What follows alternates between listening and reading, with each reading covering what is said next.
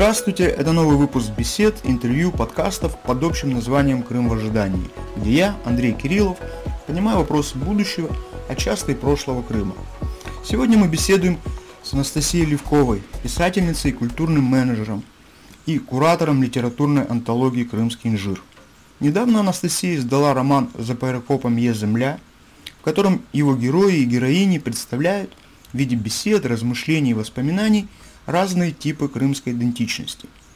По мнению многих читателей, и моего, между прочим, это отличный пример презентации разного культурного опыта и практик крымчан. Однако даже более.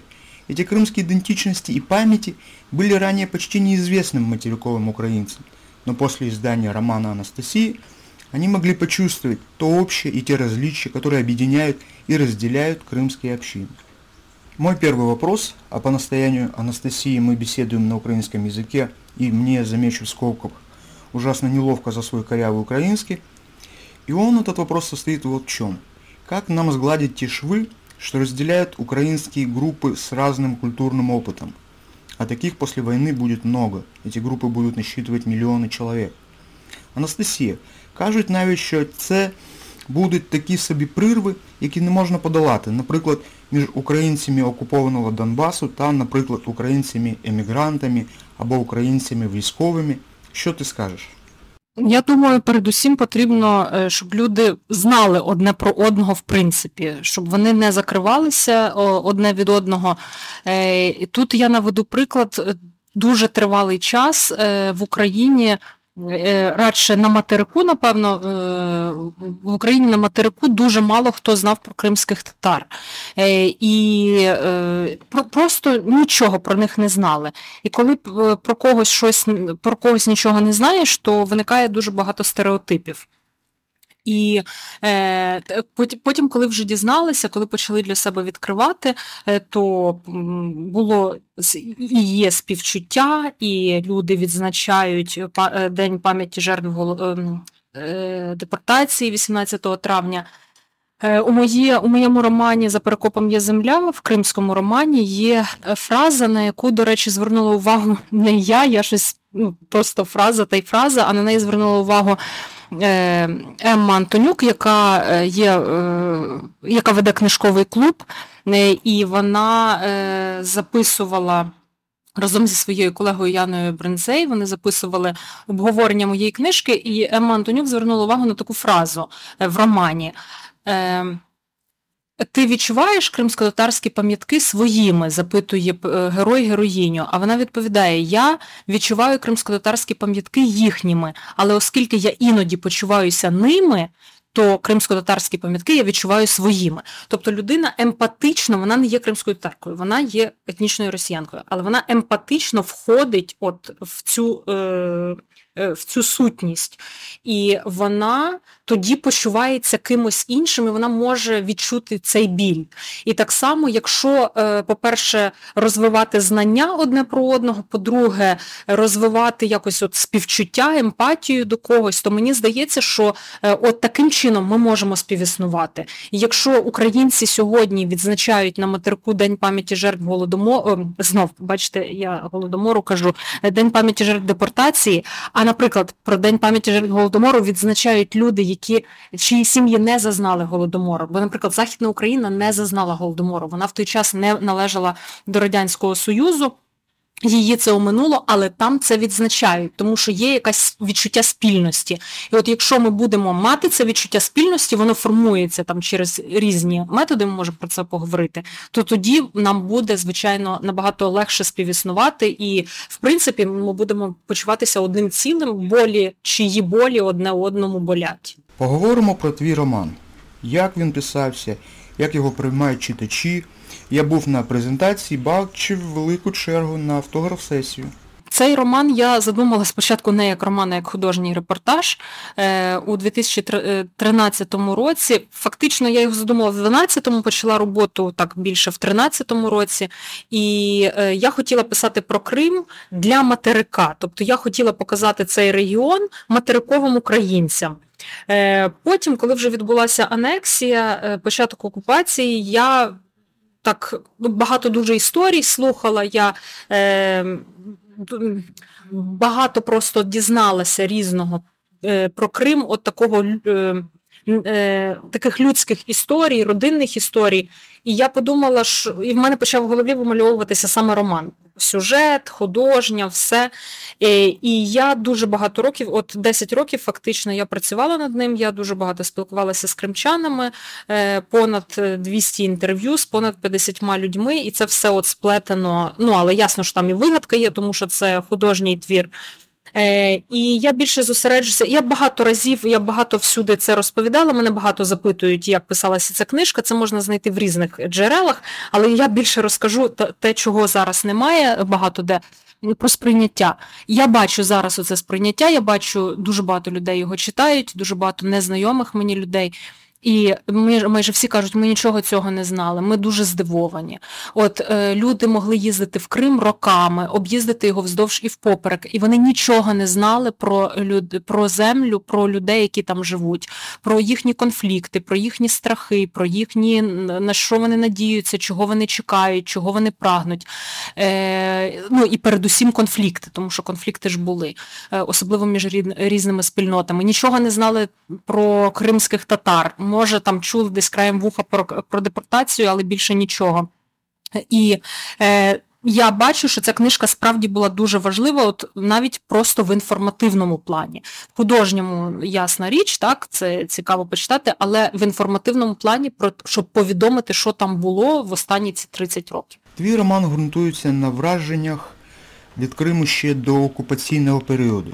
Чи треба писати романи про Крим після окупаційного? Ну, моя відповідь коротка, так треба.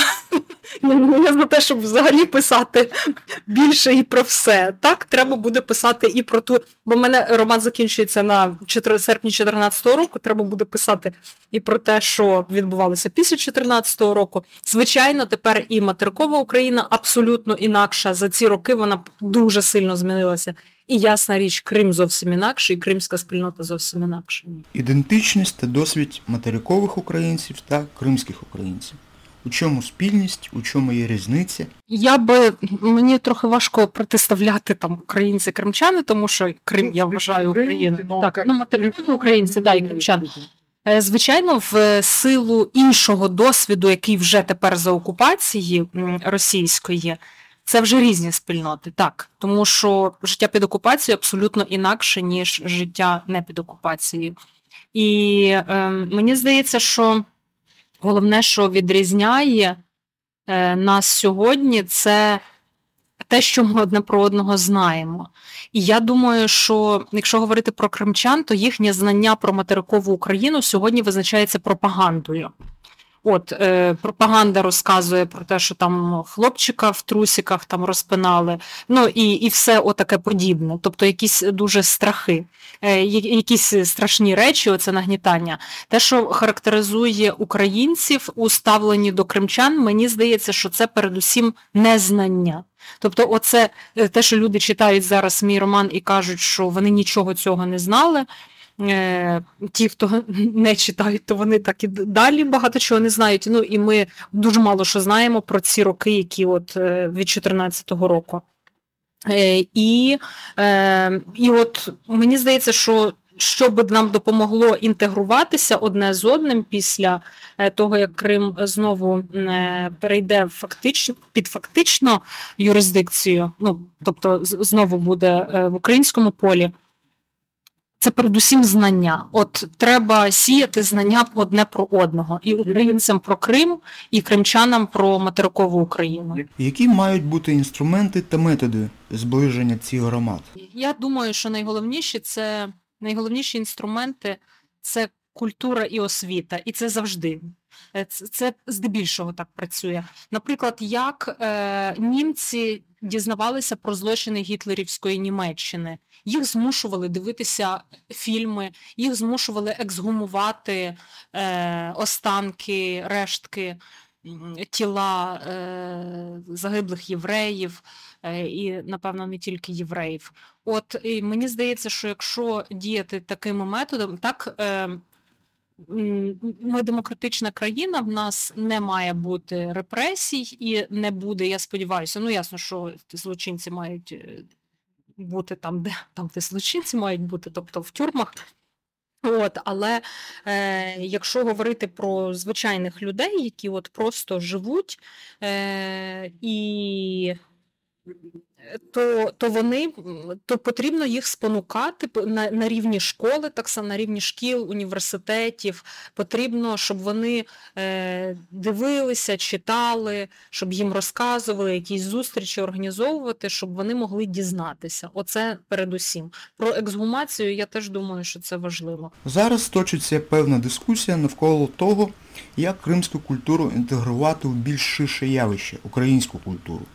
Є навіть таке протистояння думок в лапках українська культура проти в лапках культура України. Я так розумію, що питання стосується того, чи маємо ми вносити кримсько-татарську і інші літератури в українську чи окремо, так, наприклад, як зарубіжна. Ну, зарубіжна ми не можемо, тому що це все-таки всередині України. Е, була кілька років тому дуже велика суперечка, дискусія про те в літературознавчих колах, чи ми маємо в, е, українську літературу е, зараховувати е, авторів, які пишуть російською. І багато виступали за те, що ні, хто пише російською, той належить російській літературі. Я думаю, що з огляду на ті політичні завдання, які стоять перед нами на сьогодні, ми маємо в українську літературу зараховувати і тих авторів, які пишуть іншими мовами, якщо вони громадяни України. Е, і якщо тільки вони не кажуть ні-ні ні, в жодному разі я не хочу нічого мати спільного з українською літературою, ну тоді так, він не український письменник. Але так, ну я не чула про таких. Е, навпаки, там, наприклад, Андрій Курков, дуже відомий у світі письменник, він пише російською, і він завжди завжди зазначає, що він український письменник. От, і про кримсько-татарських так само, я думаю, що знов таки з огляду на ті політичні завдання, які перед нами є, кримсько-татарська література має бути точно в курсі української літератури, але Е, має наголошуватися на тому, що це кримсько-татарські автори. Е, у моєму романі є епізод, де ем, де в, курсі російської літератури вивчають автора Сейтомера Еміна, і дівчинка одна каже, що е, це ж е, не російське ім'я, не російський письменник, мабуть, кримсько-татарський. Чому він тут? І вчителька каже: діти, всі, кого ми вивчаємо, це е, російські письменники. Так не має бути. Тобто не потрібно замовчувати той факт, що в нас інші народи, інші мови, це нормально. Тобто, от моя відповідь відповідь така: так, це має бути в курсі української літератури, але так, це має бути з акцентом на тому, що це іншого, іншої е, етнічної спільноти. Яку роль має грати у майбутній культурній політиці Криму держава та суспільство? Є побоювання, що держава без впливу та залучання суспільства, як то кажуть, російською наламають дров. Що ти скажеш? Е, Щодо держави, е, в мене вже немає такого однозначно негативного ставлення до того, що робить держава. Тому що в останні роки я маю на увазі приблизно починаючи з року 15-16, коли в нас е, дуже сильно змінилася інституційно влада, е, ну і ідейно теж. Е, в нас дуже хороші речі робляться за гроші держави і часто силами держави. Не завжди. Тобто є якісь моменти і часто це дуже погані моменти, як, от, наприклад, з Довженко центром і всією цією історією із Держкіно, з цією Мариною Кудерчук, е, очільницею. Е, представленою, але дуже багато речей дуже класних. Наприклад, Український культурний фонд профінансував дуже багато класних дуже проєктів. Е, Український інститут книги, класні книжки закуповує. Український інститут дуже плідно працює от в такому світовому полі е, з іміджем України. І тому я оптимістично до цього ставлюся. Тобто мені здається, що на сьогодні наша держава. Ем, через те, що наша держава залучає людей з громадянського суспільства, залучає активістів, культурних громадських активістів, е, то е, виходять дуже класні речі. Тому я ставлюся позитивно. Я думаю, що держава свою велику е, лепту вкладе, але так само і громадянське суспільство, тому що воно в нас сильне. В нас, зрештою, держава. За ці роки посилилася завдяки громадянському суспільству, бо воно дуже тисло знизу. Е, на державні структури. І я знаю безліч людей, які мріють про те, що коли Крим буде звільнений, вони поїдуть в Крим працювати там. І це люди, які зараз займають високі посади в Києві, але вони готові засукати рукави і їхати в Крим і там працювати. Тому, от саме до щодо цього, в мене побоювань великих немає. У Криму ми будемо мати величезну кількість культурних об'єктів, так би мовити, російського домінування. Що робити, наприклад, екскурсоводу Лівадійського палацу або маєтка Льва Толстого? Е, Ну, сказати, наприклад, що треба все знищити. Це буде по-комуністичному. Ну, от комуністи приходили і все нищили. Ну, зрештою, Росія так само діє зараз. Вона приходить і нищить те, що є, от не не її. Е, розумні спільноти діють по-іншому. Е, звісно, ну, як на мене, це очевидно, що не треба це нищити, а е, треба зробити музеї тематичні. От, наприклад, Наприклад, там з пам'ятників Леніну зробили класні музеї пам'ятників Леніну і тоталітаризму, музею тоталітаризму. Наприклад, зробили це там в я знаю, що в е, країнах е, Балтії таке зробили. Скажімо, в нас в Шепетівці був музей Миколи Островського, дуже великий, помпезний цього радянського дуже автора. І вони зараз зробили музей. Я не пам'ятаю, як це точно називається, але якось музей пропаганди, приблизно так. Чи музей пропаганди в літературі, треба погуглити точно, але вони показують, як от як радянська влада підносила Островського, що було насправді, для чого це робила радянська влада. Мені здається, що їм ще трошки бракує теми, як е, радянська влада через інших письменників діяла. Оце елемент ще можна додати, ну, там ще питання грошей стоїть, ну, бракує просто на все ресурсу. От, А тут так само можна було би зробити, наприклад, я зараз так сходу кажу, це треба думати. Е, глибше, детальніше, але, скажімо, в Лівадійському палаці там е, як Е, ну, там відбувалася Ялтинська конференція, і це важливо, і показувати всі ці моменти, от правдиві історичні моменти, як е, Черчилль, Сталін і Рузвельт домовлялися, в кого які були інтереси при цьому, не замовчувати при цьому якісь моменти, які там досі замовчені.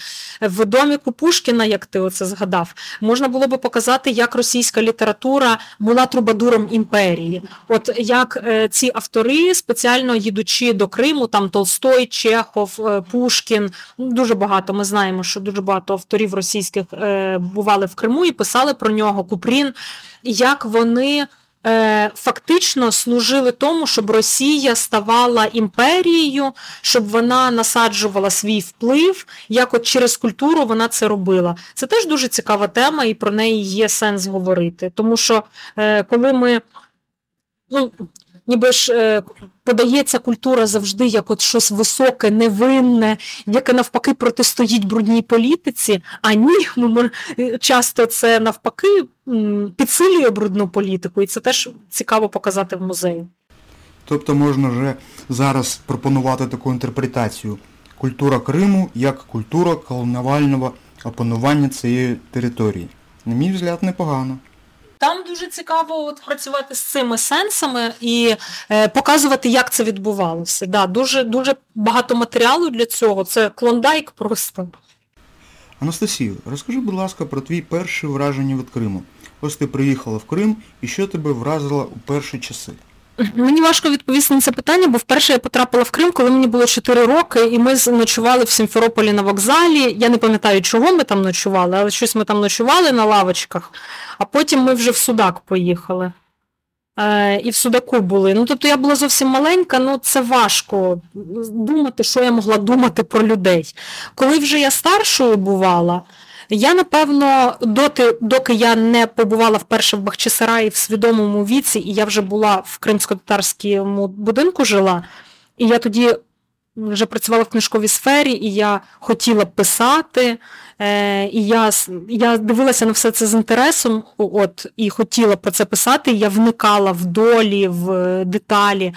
Якщо до того, а це на той час мені було 20. 25 років чи 26. А до того, наприклад, я пам'ятаю, там в 21, коли я приїжджала, ми в Партеніті з батьками відпочивали, потім в Нікіті з, е, з сестрою. Е, ну і багато багато я бувала де в Криму, не подовго, але багато. Я, напевно, ставилася так само, як більшість материкових українців до Криму. Тобто для мене це було передусім гори і море, а землю поміж ними я не бачила. І, відповідно, людей, які живуть на цій землі, я не бачила. Ну, Єдине, що завжди впадало у вічі, це все-таки дуже російськість, тому що ну, я ж завжди україномовна, і в Криму я теж говорила українською, але Ну, я бачила, що це дуже дивно виглядає, і часом навіть е, там виступали проти цього, там маршруточник міг там якось перекривити чи щось таке. Це було неприємно. Але ну, загалом я особливо не зважала на те, що відбувається от довкола. До 2012 року, поки я вперше не побувала в Бахчисараї. Это был очередной выпуск подкаста «Крым в ожидании», и в нем писательница и исследовательница Крыма, а также куратор связанных с Крымом культурных инициатив Анастасия Левкова, отвечала на мои вопросы о том, что делать для преодоления трещин между украинцами с разным опытом и разной самоидентификацией. И о Крыме будущего, конечно.